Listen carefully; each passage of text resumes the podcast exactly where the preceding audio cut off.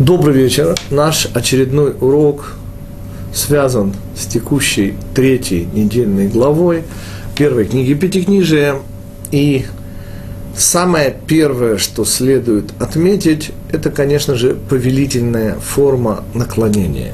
Но еще прежде чем мы коснемся вот этих первых слов третьей главы, э, один из наших слушателей прислал интересный вопрос, замечание – Андрей из Америки задается вопросом, и мы вместе с нашими слушателями попробуем задаться тем же вопросом. Уже упомянутое мною э, две недели назад проклятие Кнаана, четвертого э, сына Хама. И вот этот удивительный пример – невольничьей культуры, созданной э, неграми во всей Америке, не только в Северной. Андрей задает свой вопрос, задается вопросом. Но ведь, э, в конце концов, это ведь не только расовая вещь. Действительно, славяне получили свое наименование, по крайней мере, так утверждает большая часть историков, славяне – это slaves, это рабы – и действительно э, в культуре русской, отчасти славянской, болгарской, по крайней мере, присутствуют элементы покорности, рабства. В какой-то мере они связаны с христианством, конечно же. Но я хочу здесь подчеркнуть, господа, основная идея рабства, и я потому подчеркнул совершенно уникальный комментарий Рава Ария Каплана покойного – магистра физики, который сказал, что принцип Гейзенберга – это выбор, это свобода на уровне электрона. Таким образом, свобода есть то, ради чего и из-за чего создан этот мир. Если человек не свободен, у него нет выбора, то он и не ответственен за свои поступки. А следовательно, мир не будет иметь смысла. И потому исключением из общей реальности будет ситуация, и, может быть, пример чуть грубее и ниже человеческого уровня, нормально животные в неволе не размножаются. Свободолюбивые, те, чьим нишей обитания является подчас целый континент, запертый в клетку, есть способы преодолеть это, но мы сейчас не о них, мы сейчас о принципе. Так вот, общий принцип – творческое, божественное начало человека не терпит несвободы. Нельзя себе представить, и в этом смысле нам, жителям, бывшим, слава Богу, одной шестой части суши, уместно вспомнить сталинскую культуру. Господа, живопись, э, поэзия, я, я понимаю, что это нельзя назвать поэзией, но тем не менее, э, романы, прошу прощения, которые писались в этот страшный сталинский промежуток 37-54. Это просто, господа, нонсенс. Это классический пример того, что не свобода духа превращает даже талантливейших людей в бумагописак. Кто мне не верит, пусть почитает, что писал по по подсказке партии и правительства даже столь одаренный человек, как Андрей Платонов, и не только он. О чем мы? О том, что в этом смысле расовый подход оправдывает себя.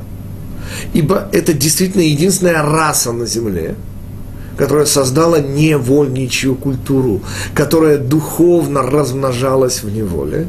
И вот это и есть то, собственно, что я хотел подчеркнуть, и это ответ – Речь снова не о арабской психологии.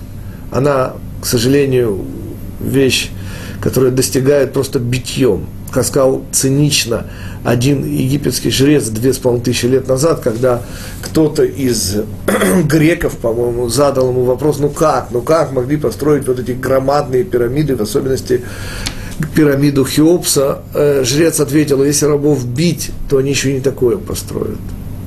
Но мы сейчас именно говорили не об этом. Мы говорили совершенно не о том, как людей заставляют и подчиняют. Мы говорили о том, что человек так устроен, что он не способен проявлять божественное в неволе. И единственное исключение – это именно на уровне расовом, при том, что вы же понимаете, что никакого отношения к расизму ни я, ни культура, из которой, в которой я живу, из которой я вышел, иду к чему-то, не дай бог, не является, поскольку среди евреев сегодня в Северной Америке хватает людей с черной кожей, обычных евреев. И мы сейчас говорим именно о проклятии, которое приняли на себя э, те, кто не захотели изменить в этом смысле свою принадлежность к афроамериканской культуре, например. Но мы возвращаемся после ответа на вопрос Андрея к нашей третьей главе. И понятно, как и всегда, ваши вопросы – вещь чрезвычайно важная. Таким образом, вот это первое обращение Всевышнего к первому еврею. Я снова подчеркиваю, первое к первому. Ведь 75 первых лет жизни Авраама, и это своеобразный комментарий, Торой не упомянуты – за исключением происхождения и наличия у Авраама еще двух братьев Арана и Нахора, об этом мы капельку уже говорили, мы практически ничего из его биографии не знаем. И это удивительно, потому что это не просто пратец еврейского народа, это пратец еще и арабского народа. И если хотите, об этом говорит Раши, он еще и в буквальном смысле прародитель всех народов Востока. Вся восточная мудрость, так утверждает Раши, правда, не в нашей главе, тоже идет от Авраама. И вот эта незауряднейшая из личность, рядом с которой просто некого ставить его, не с кем сравнивать. Вот эта незауряднейшая из личностей, мы с нею знакомимся, когда Аврааму уже 75 лет. Господа, 75 лет для нас с вами, жизнь, я не скажу прожита, но в основном уже закончена. И вот это знакомство с Авраамом в столь позднем возрасте, естественно, вызывает вопрос, а почему не раньше? Почему только в 75 лет удостаивается Авраам чести услышать то, что, казалось бы, ему надлежало слышать уже и в 40 лет, когда он вошел и вышел из горящей печи. Когда он, напоминаю, незауряднейший в этом смысле из личности, проявившийся в столь раннем возрасте, в три года, говорит устная Тора, он разбивает э, статуи богов, исполненных людьми в лавке своего отца Тераха. Он совершает множество потрясающих подвигов. Он, в конце концов, тот, кто несет идею единого Всевышнего, вопреки той высокой культуре, которая его окружает, несет эту идею в мир. И этот человек только в 75 лет заслуживает обращения Всевышнего – заслуживает уровня пророчества? Ответ мудрецов повергает нас с вами не просто в изумление, он повергает нас с вами в понимание того, сколь многое в конечном итоге требуется от каждого из нас. Дело в том, что мудрецы утверждают следующее. Все, что сделал Авраам – вплоть до 75 лет полагается сделать любому нормальному человеку на земле. Я подчеркну снова. Бескомпромиссный поиск Всевышнего, нахождение истины и готовность пожертвовать, и самое главное, не просто пожертвовать свою жизнь, по своей жизни ради этой истины, но и готовность подчинить свою жизнь реализации этой истины в мире. Все это относится к нормальным подвигам нормального человека. И только со слов лех-леха, которые мы сейчас и займемся, начинается еврейское. Все, что было до того, все, что было до того, приличествует любому обычному нормальному человеку. И это снова показывает, насколько высоки ставки в игре, которую мы называем жизнь. А если уже идти до конца, то понятно, что ставки на самом деле больше, чем жизнь. И вот это больше, чем жизнь, и приводит нам, нас к словам «лех леха». Собственно, обычный перевод, которого удостаивают, к сожалению, наши переводчики, всех, кто пользуется их посредническими услугами, как всегда, очень дорого обходится тем, кто ищет источник, оригинал. Эти слова обычно переводятся «иди себе и дальше», в то время как по сути здесь сказано совершенно иное. И название нашего сегодняшнего урока «Выйди в себя». На чем оно основывается? Во-первых, слово «лех» означает – повелительное наклонение, единственное число. И на русский очень легко это перевести словами «а пошел ты». Но поскольку это и грубо, и не соответствует оригиналу, то я перевожу эти слова «выйди». То есть, когда учитель говорит ученику выйти из класса, то используется именно вот это повелительное, приказное наклонение «выйди», «лех».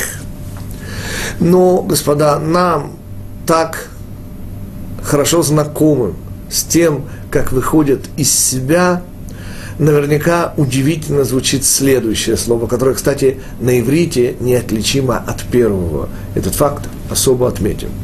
Дело в том, что слово «леха» на иврите пишется и состоит из тех же двух букв, что и слово «лех».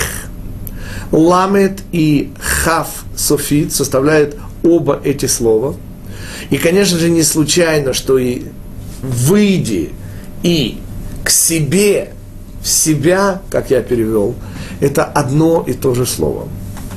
Что означают эти слова? И самое первое, что следует сказать, это, господа, а что мы знаем о себе? Да-да, господа, о себе, не о других людях. И вы знаете, наверное, можно ответить так. Если у вас абсолютная память, и вы действительно помните и запоминаете все, то тогда ваши сведения о себе, ваше знакомство с собой сведется к чему? К четкому фотографическому перечислению всех ситуаций, которые случались в вашей жизни, и ваших реакций на эти ситуации. Вот это то, что вы знаете о себе. А поскольку еще наверняка нет на Земле и не родится никогда человек, который скажет, что он побывал во всех возможных ситуациях, то, следовательно, даже теоретически нельзя себе представить, что вы все знаете о себе. Напоминаю это в качестве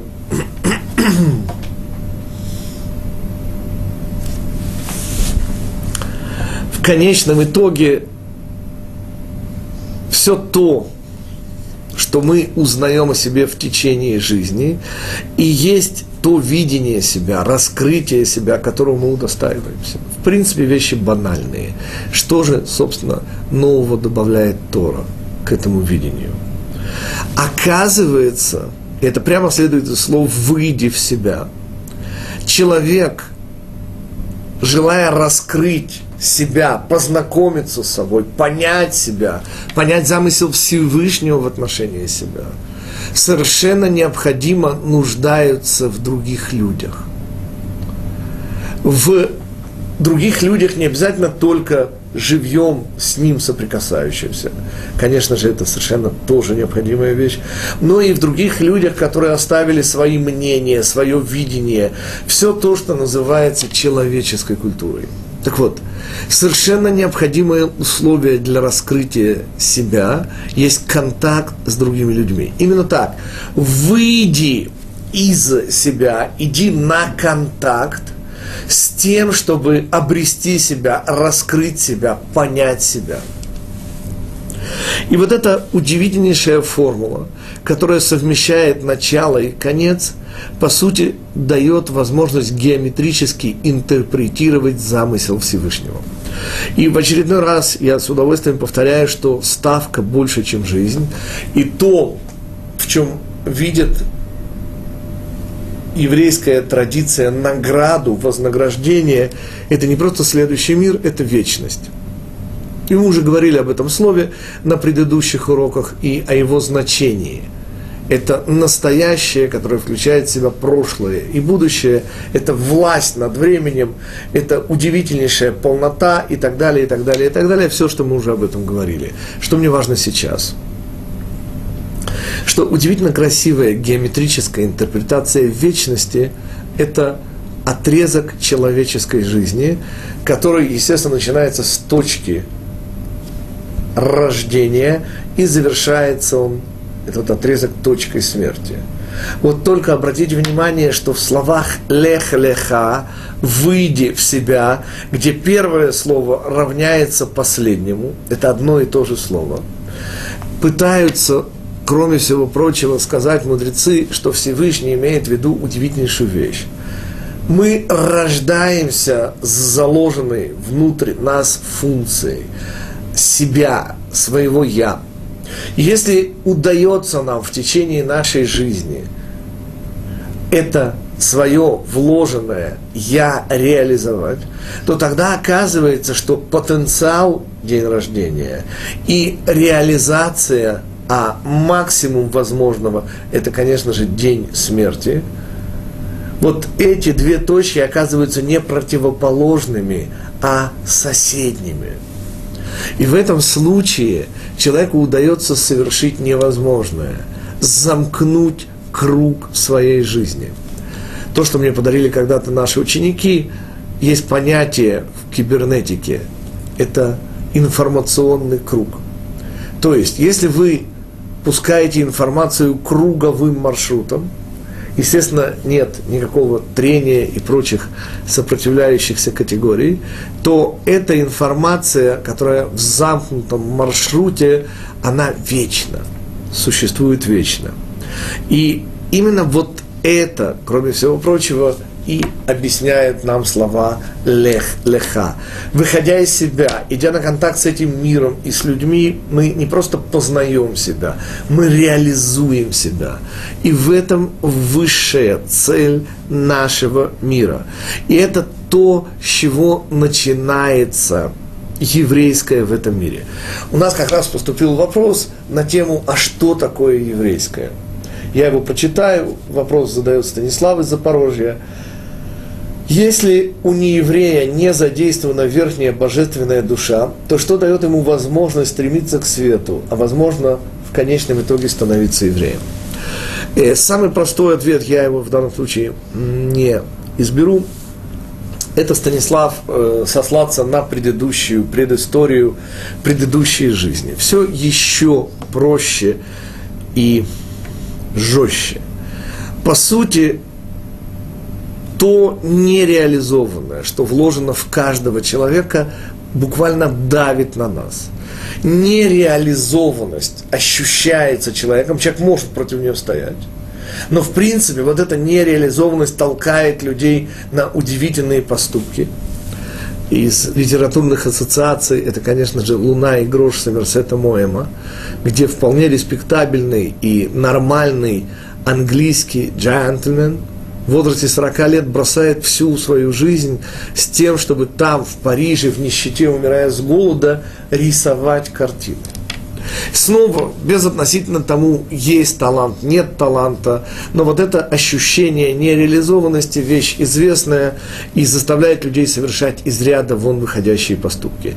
В переводе же на язык света, на язык уровней души мы обычно рассматриваем три уровня души, божественное, э, среднее и животное, то вот при этом раскладе мы всегда имеем возможность сказать важнейшая вещь, господа. Поймите, тот, кто рожден евреем, постоянно испытывает чувство нереализованности божественной части своей души. Попросту божественная часть души на любого еврея давит, заставляя этого еврея, если он не в рамках Торы, например, становиться искусным ювелиром или миллиардером, или очень завистливым нищим – Или тоже бывает лауреатом Нобелевской премии по физике. Но в любом случае речь идет о давлении, внутреннем духовном давлении еврея, рожденного евреем. Если мы говорим о нееврее, то, естественно, речь не идет о давлении, а речь идет о важнейшем правиле. Дороги, которые мы выбираем, нас по ним ведут. И нееврей, и мы уже сказали, что обыкновенный герой, не еврей, обязан бескомпромиссно искать истину, находить ее и решать, что ему с ней делать. При этих условиях совершенно необходимо проявится и божественная душа, связи с которой у нееврея изначально нет, но по мере его духовного развития он выйдет на уровень, где это его будущее, его потенциал начнет влиять на его настоящее. И тогда этот нееврей вполне возможно станет евреем. Это одна из возможных э, ситуаций. Конечно же, есть и иная ситуация. Нееврей рождается, не зная вообще говоря о том, как тасуется колода, вспомните Михаила Фановича Булгакова, и он просто не знает о том, что он еврей. И в этом случае его божественная душа, поскольку он еврей, будет на него давить. И, как сказали мудрецы, обязательно наступит момент в жизни нееврея, когда он лбом у лбу столкнется с иудаизмом и будет иметь выбор пройти ги-юр, то есть задействовать и верхний уровень своей души.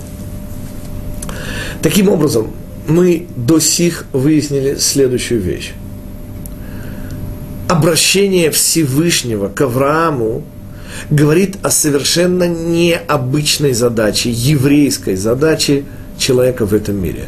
В чем еврейская задача человека в этом мире, как раз и говорят следующие слова, объясняющие, как это можно выйти в себя.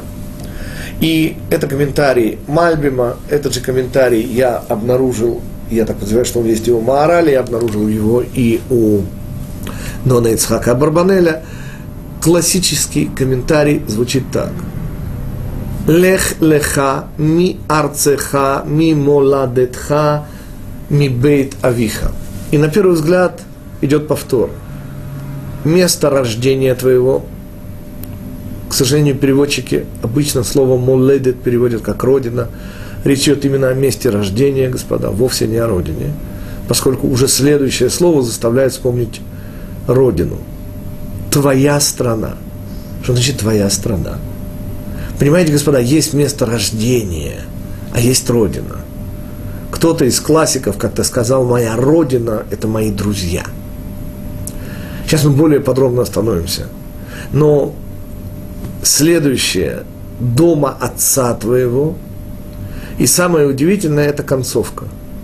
Каждый ребенок знает, что Всевышний отправляет Авраама из Харана, где они остановились, убегая из Ура Каздимского, в нашу страну Израиля. И вот эта наша страна Израиля, она, конечно же, понятно является целью, но почему-то не обозначена. Кстати, не только в этом месте, но и вообще нигде во всем Пятикнижии Моисеевом не появляется страна Израиля. Появляется Эрецкна, но никак не страна Израиля.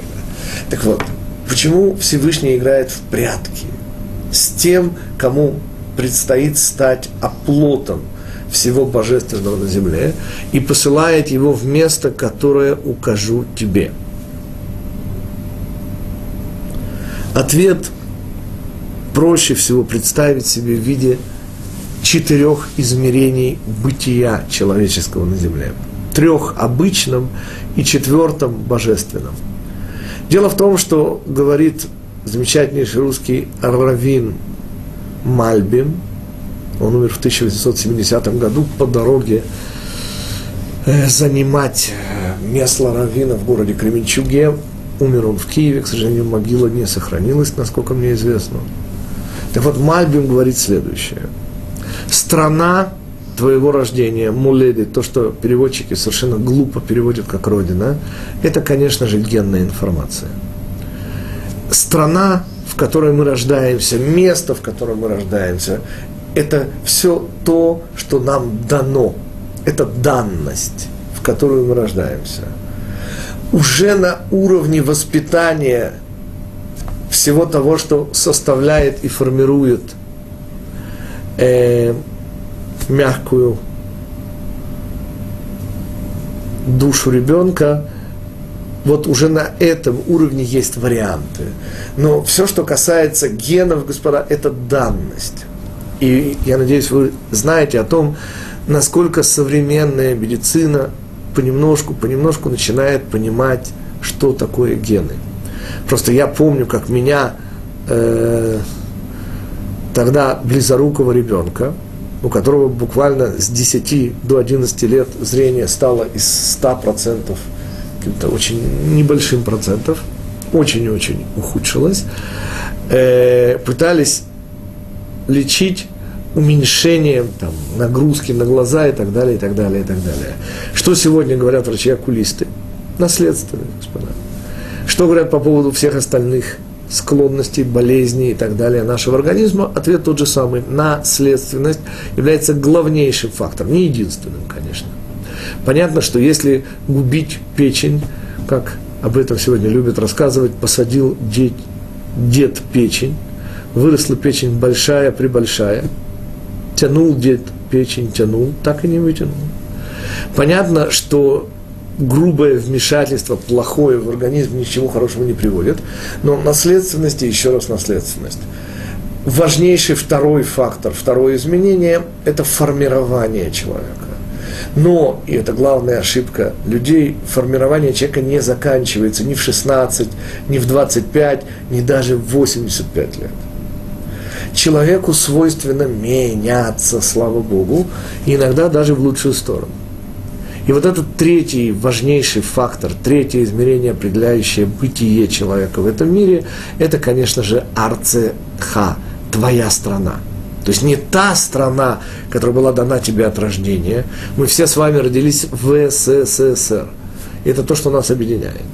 Это наша общая беда, или, если хотите, наше общее счастье. По сути, это и то, и другое. Поскольку ничего просто так в этом мире не происходит, и не просто так мы с вами родились в СССР в те 70 лет, когда она еще существовала, эта страна. Следующий шаг – страна, которую вы выбираете в качестве места своего проживания, это в особенности круг общения. Это то, что вы сознательно выбираете как факторы на вас сегодня влияющие. Поймите же, господа, если вы мне назовете ближайших приятелей, знакомых, расскажете, какие телепрограммы и прочие кинофильмы вы смотрите, то я смогу с точностью, зная, конечно, ваш генотип и то, что называется домашним воспитанием, а также школьным воспитанием, я смогу полностью определить ваш выбор. Поймите же, господа, всякий раз, когда дама стоит и выбирает платье, или мужчина выбирает галстук, понятно, что никакого выбора здесь нет. И вот эти три параметра, то есть генная информация, воспитание и дальнейшее воспитание, то есть влияние общества, полностью определяет наш словарный запас, наши вкусы, все, все, все, кроме. И вот здесь и начинается кроме, потому что если все, господа, определено, то, простите, а где же выбор? И ответ, конечно связан с божественной составляющей человека. Она ничем не определена, ее влияние непредсказуемо, и благодаря вот этому четвертому измерению и есть возможность рвать причинно-следственную связь. И мы сразу же объясним – Что значит рвать причинно-следственную связь? Ведь вопреки тому, что я сказал прежде, а именно, три измерения полностью определяют человека, есть то, что я и называю четвертым измерением, что не поддается определению и позволяет человеку совершать совершенно нерациональные поступки –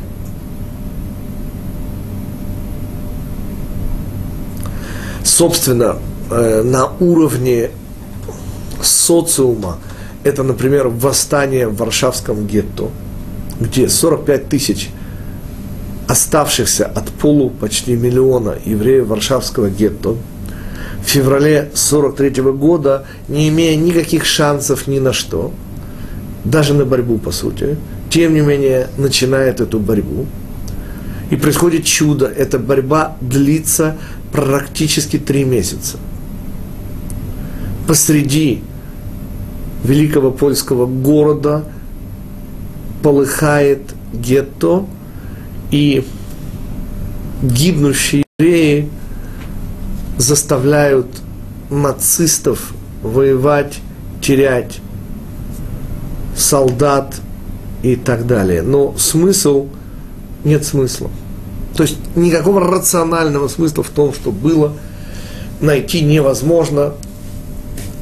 И тем не менее это было. На уровне отдельных личностей – это, конечно же, отказ евреев во все времена принимать чужую веру и готовность пожертвовать своей жизнью, которая никак не вытекает из всех предыдущих ситуаций. Но не нужно делать вот такие очень-очень крайние выводы. Конечно же, речь не идет только лишь о готовности отдать жизнь. Скорее и больше речь идет об удивительнейшей человеческой способности проявлять свою свободу выбора через поиск истины. И вот эта вещь уже намного-намного более житейская, близкая к нам.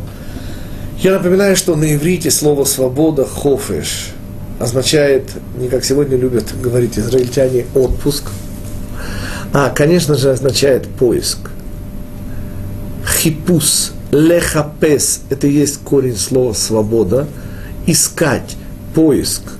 В этом и заключается божественная составляющая человека. И когда Всевышний говорит Аврааму «Лех, выйди из себя», дабы обрести себя, то речь идет, конечно же, о поиске, об отделении истины от лжи, своего настоящего от того иллюзорного, что только кажется твоим.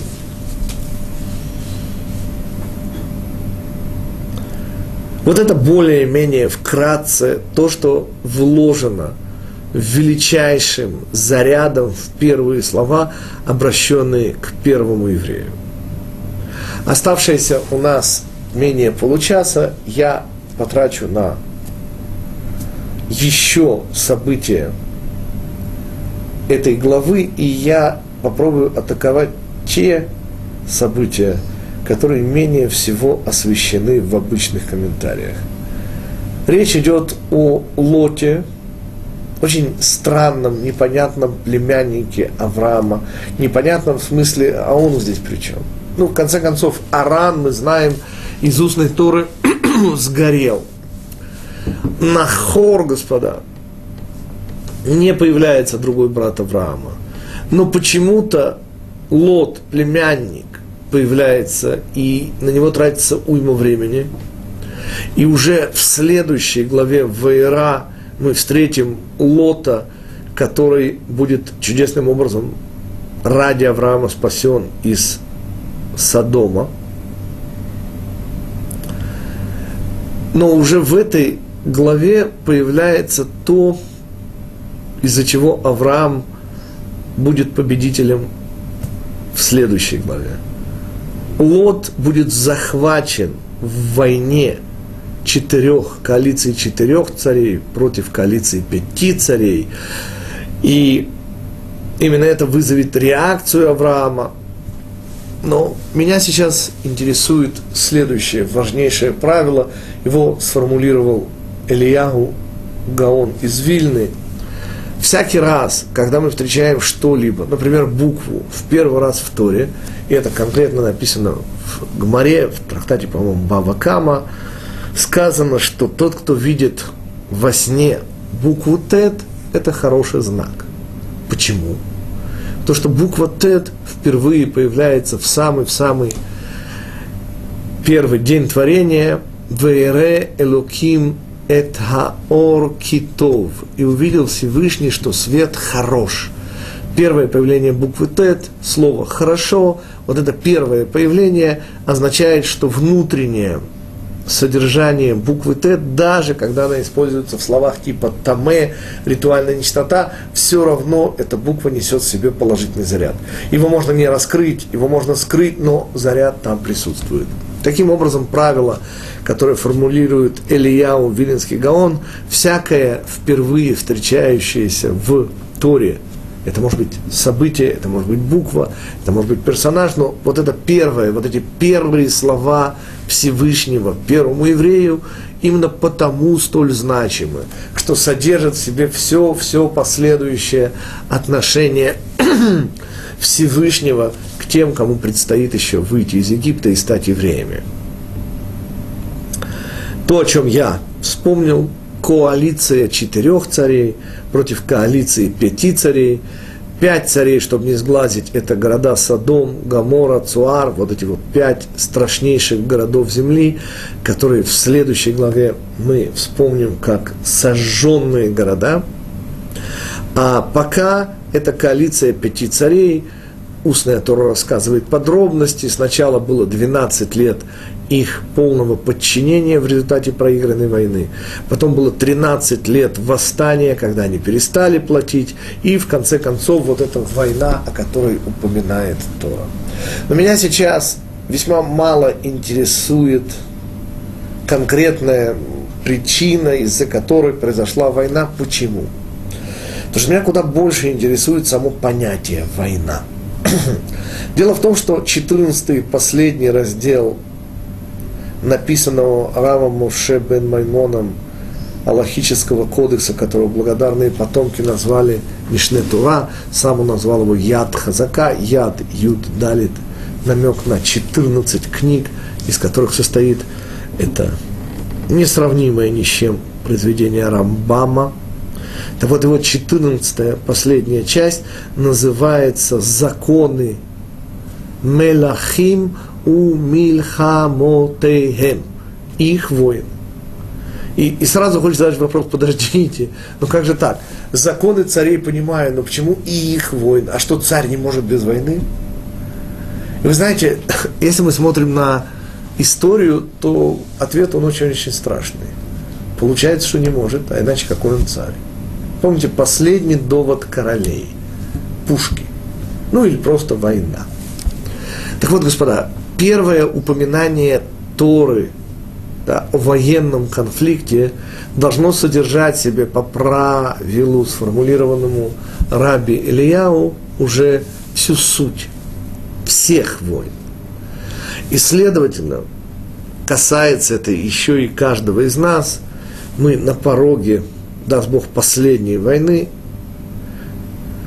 войны Гога и Магога, очень интересен комментарий, который меня недавно познакомил наш ученик э, Рав Илиша Шац, показал мне, что э, на втором листе второй страницы трактата э, «Чужая работа» Аводазара Тосфот прямо пишут, что перед приходом Машиеха Рим завоюет Персию. Ну, как бы западная цивилизация, США – по всей видимости, будет один из последних знаков для нас с вами, что вот приход Машеха, война Гога и Магога уже не за горами. Но вот это интересное совершенно э, условие, что действительно должно быть завоевание Персии, завоевание нынешнего Ирана. Как и всегда, я прибавляю, кто доживет, тот увидит, даст Бог. Мы же с вами сейчас не забываем о нашей сегодняшней главной цели, попробовать определить, почему война так связана с идеей царя, что даже Рав Моше бен Маймон соединяет и говорит, что это не просто законы царей, а законы царей и их воин. Мелахим у мильхамотейхем. Так вот, первое появление войны. Первая война коалиция четырех царей против пяти царей. Мы не будем сейчас лезть в большие глубины. Мы скажем лишь одну единственную вещь. Это мидраж. Понимаете, Каждый из царей мог преследовать какие-то цели, наверняка их преследовал. Каждый в коалиции наверняка имел личные и собственные цели. Но, в общем, мудрецы говорят обескураживающую вещь. Речь шла о том, чтобы захватить Лота, который захват Лота вызовет вмешательство Авраама, которое позволит искоренить Авраама из этого мира. Очень странное. Комментарий более чем странный. Давайте попробуем разбираться. В данном случае я привлекаю на помощь этого еврея убили нацисты в 1942 году, его звали Рав Авраам Гродзинский, он был одним из духовных руководителей школы Слободки и Шивы Слободка. И именно он говорит следующую вещь. Всякая война, говорит Рав Гродзинский, это попытка доказательства истинности некой идеи. Теперь, идея может быть совершенно разная. Это может быть некий бред на уровне Чингисхана, как доносит до нас история. Опять же, мы говорим только о том, что мы можем предполагать, окунуть копыта монгольских коней в последнее море. Это может быть эллинизация или культурализация мира, это попытка захватить весь мир Александром Македонским. Это может быть даже социальный дарвинизм Адольфа Гитлера. То есть его попытка помочь эволюции быстрее достичь высшего сверхчеловеческого существа. Но какой бы ни была идея, господа, это всегда война за утверждение, за победу данной идеи. И в конечном итоге, это главный вывод Рава Гродзинского, это девальвация этой идеи. То есть, с точки зрения этого комментария, за любой войной стоит утверждение некой идеи. Эта идея может быть как созидательная, так и разрушительная. И снова э, пирамиды черепов, которые делали воины Чингисхана, это только пример разрушительной идеи. Но есть идеи созидательные, но заканчивается это всегда одинаково. И мы с вами сейчас касаемся, наверное, одной из глубочайших тайн мироздания. Господа, история вовсе не является нагромождением исторических фактов и событий. Исторический процесс – это просто реализация замысла Всевышнего в этом мире. Задача истории как таковой, и потому мы говорим о войне Гога и Магога как о последней войне, девальвировать человеческое – в каком смысле девальвировать человеческое? Господа, всякий раз, объясняет Равмой Шапира, когда появляется новое царство, теперь под словом царство это может быть система управления, это может быть некое необычное, а все страны необычные, некое необычное государственное устройство. Ведь согласитесь, что государственное устройство нынешней России, или, допустим, возьмем даже Украину, очень тяжело, вообще говоря, определить.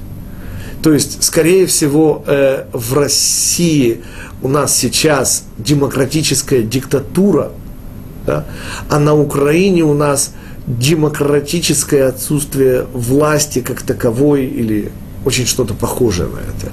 И тем не менее все эти структуры по сути своей, и господа, обратите внимание, по сути своей антибожественные. Потому что, объясняет Равмойша Шапира, любая власть на земле, и, господа, вспомните господ анархистов, помните, власть государства – это же аппарат насилия. Господа, ну разве может быть у человека хозяин, кроме Всевышнего? Ну как может человек ставить между собою и Всевышним власть? И понятно, что еврейский царь – это отдельный большой разговор, никакого отношения к тем концепциям, о которых мы сейчас говорим, не имеет. Потому что быть царем над евреями, господа, это когда-то пошутила, по-моему, Голда Мейер, ну, кто-то из сионистских идолов, не поручусь точно, ну, из первых сионистских идолов. Может быть, Моше Шарай, не суть когда у нее спросили, ну как быть премьер-министром в Израиле. она ответила, говорит, понимаете, говорит, вот вы, говорит, один там среди 100 миллионов там избирателей. А я, говорит, одна среди, говорит, трех миллионов премьер-министров. Потому что в евреи каждый премьер-министр, господа. И быть премьер-министром среди трех миллионов премьер-министров, это не так просто. Как быть премьер-министром среди 100 миллионов избирателей в США или 200 миллионов избирателей тогда было в США. О чем мы, господа? О том, что мы сейчас совершенно не говорим о еврейском, естественно, по Торе, устройстве Израиля. Мы сейчас говорим о любом другом альтернативном человеческом устройстве. Так вот, любое человеческое устройство, даже самое-самое лучшее, естественнейшим образом заслоняет Всевышнего. Иранская теократия, может быть, более всех других – является примером. Даже те, кто возносят Всевышнего и ставят его во главе и государства, потому теократическая исламская республика Иран, тем не менее, господа, это жесточайшая диктатура определенных догм, никакого отношения к Всевышнему, конечно же, не имеющая. Таким образом, господа, соединяем два комментария раби Авраама Гродзинского, который сказал, что любая война – это попытка утвердить некую человеческую идею, и Рава Мойша Шапира, который говорит, что любое государство, любое царство, любое э, устройство человеческого общества через власть Речь не идет о муниципальной власти, очень важный момент, господа. Муниципальная власть не что иное. Мы говорим сейчас именно о государственной структуре, о том, что анархисты называли аппаратом насилия. Является не просто аппаратом насилия, господа, является тем, что заслоняет Всевышнего и абсолютность его власти от людей. И потому задача любого царства, господа, пасть в очередной раз – продемонстрировав людям безуспешность человеческих попыток достигнуть совершенства. Ибо, господа, совершенство – это категория Всевышнего. Как сказано у нас, «Осе шалом бимромав», делающий мир и совершенство в высотах своих. Он сделает мир на земле. Другого пути к миру, другого пути к совершенству. Любая человеческая идея, если она реализуется глобально, обречена на то, чтобы принести несчастье людям. Потому что единственный смысл человеческой идеи, он всегда внутренний, он всегда на поиск божественного должен быть нацелен. И понятно, что любая государственная структура, которая, во-первых, и это снова основа анархизма, господа, очень полезная вещь, любая государственная структура, во-первых, служит самой себе, самосохранению. И лишь во-вторых могут появляться, например, идеалы защиты человека, членов общества и так далее. Любое государственное устройство включает демократию, конечно же. Во-первых, в основном служит сохранению самой себя. И, следовательно, естественно отрицает власть Всевышнего на земле. О чем мы? О том, что история, следовательно, не просто повторяется. Задача исторического процесса – это девальвация человеческого, которая скрывает божественное на земле. И в конечном итоге потому и будет последняя война последней, что это будет уже последняя попытка показать, что мы можем, которая обернется «мы не можем». И тогда, и только тогда – после полной девальвации всех человеческих, а следовательно ограниченных концепций, и раскроется божественное происхождение этого мира, исторического процесса и всего, что связано с каждым человеком. Тем самым мы находим в нашей главе две полярные истины. Первое – все, что связано с личностью – выйди в себя. Второе, все, что связано с обществом. Понимаете, к сожалению, грустная шутка, ребята, вы дружите, а против кого вы дружите? Вот эта грустная шутка, к сожалению, отражает ту реальность, в которой существует человек как часть социума. Любой социум, не построенный на божественной идее, есть по сути аппарат насилия, уменьшающий свободу человека, которая заключается в поисках истины с большой буквы.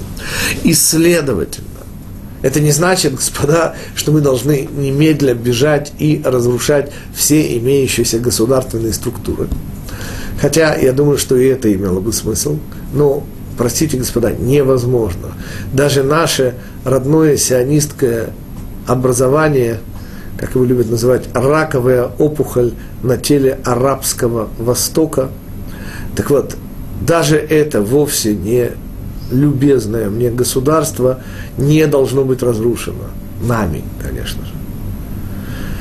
Оно падет, господа, и оно будет разрушено. Но поймите же, господа, речь идет о чем-то настолько страшном, что если был бы другой путь, то следовало бы его предпочесть. Я имею в виду, кроме разрушения этого государства внешними силами, естественно, которые, по сути, будут только отражением внутренних центров рубежных сил нашего народа поскольку ужас современного состояния Израиля, который есть квинтэссенция, нервный узел всего происходящего в мире, именно здесь, господа, впервые начался процесс деидеализации, то есть превращение идеалов любых в посмешище, в то, что ничего не стоит, и обладание которыми, то есть идеалами, есть причина, по сути, униженности человека в глазах современного деидеализированного общества.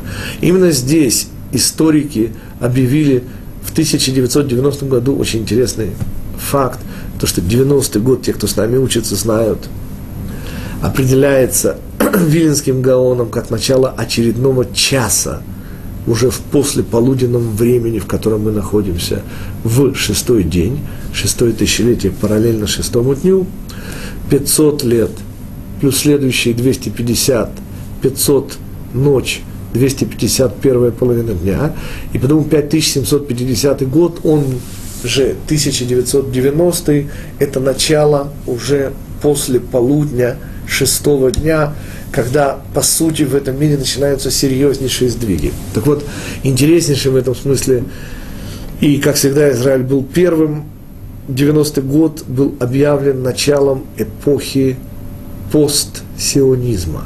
Вот так стыдливо называется отсутствие идеалов, возведенные в идеал. Вот эта эпоха, наша эпоха, когда торжествуют идеи а сколько это стоит, то есть идея торгашества.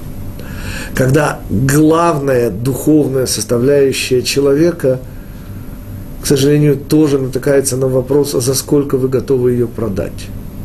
Когда из всех экранов, всех телеканалов массовой и не только массовой а человеческой культуры идет простая-простая мысль, господа, вы стоите ровно столько, за сколько вы можете себя продать. Кто-то продает руки, кто-то голову, кто-то тело, кто во что гораст. Но вот эта оценка человека, оценка его не через божественную, а через за сколько вы стоите, а за сколько вы можете себя продать, это и есть конец человеческой культуры. То есть мы дошли до самого низа, и я хочу вам напомнить, господа, что литературная ассоциация – в начале 60-х годов появился рассказ, который назывался «1 доллар 94 цента». Ну, предтечи этого рассказа фантастического, конечно же, были совершенно страшные вещи. Например, удобрения, которые поставлялись в Италию из Германии. И в 1943 году итальянцы отказались их брать то, что это были просто перемолотые кости сожженных евреев. Это не шутки, а исторический факт. Набивка матрасов подводных лодок военно-морского флота Германии шла из волос, срезанных с еврейских женщин в тех же самых концлагерях. Ну, а золотых монетах Швейцарии, которые не имевшая практически золотого запаса Швейцария, сделала в 1945 году, стыдливо написав, это известно всем нумизматам, 1935. Хотя монеты появились в 1945 году, понятно, откуда они появились, золотые зубы, вырванные из ртов умершленных евреев. Я о чем? Я о том, что именно Гитлер первым реализовал, он это не придумал, идею о том, что человека можно на мыло, если мыло дороже человека. Ну, дороже имеется в виду тех ингредиентов, из которых состоит человек. Так вот тогда, в начале 60-х, когда у писателя еще было чувство юмора, и появился этот рассказ. Инопланетяне, этим мы завершим, желая оказать услугу спасшему, спасшему их молодому человеку, говорят, что мы в силу моральных причин не можем влиять более чем на 1 доллар 94 цента. Потому что большее влияние будет аморальным. Ну, доллар 94 цента сводится в конце рассказа к чему? К тому, что девушка, которую он любит, и которая его не замечает, вдруг, сама не понимая почему, обнаруживает в себе вот эту пылкую любовь к этому самому юноше. И тогда юноша получает послание, где оказывается, что, господа, если вы молоды, то вы на 90% состоите из воды – Вода же ничего не стоит.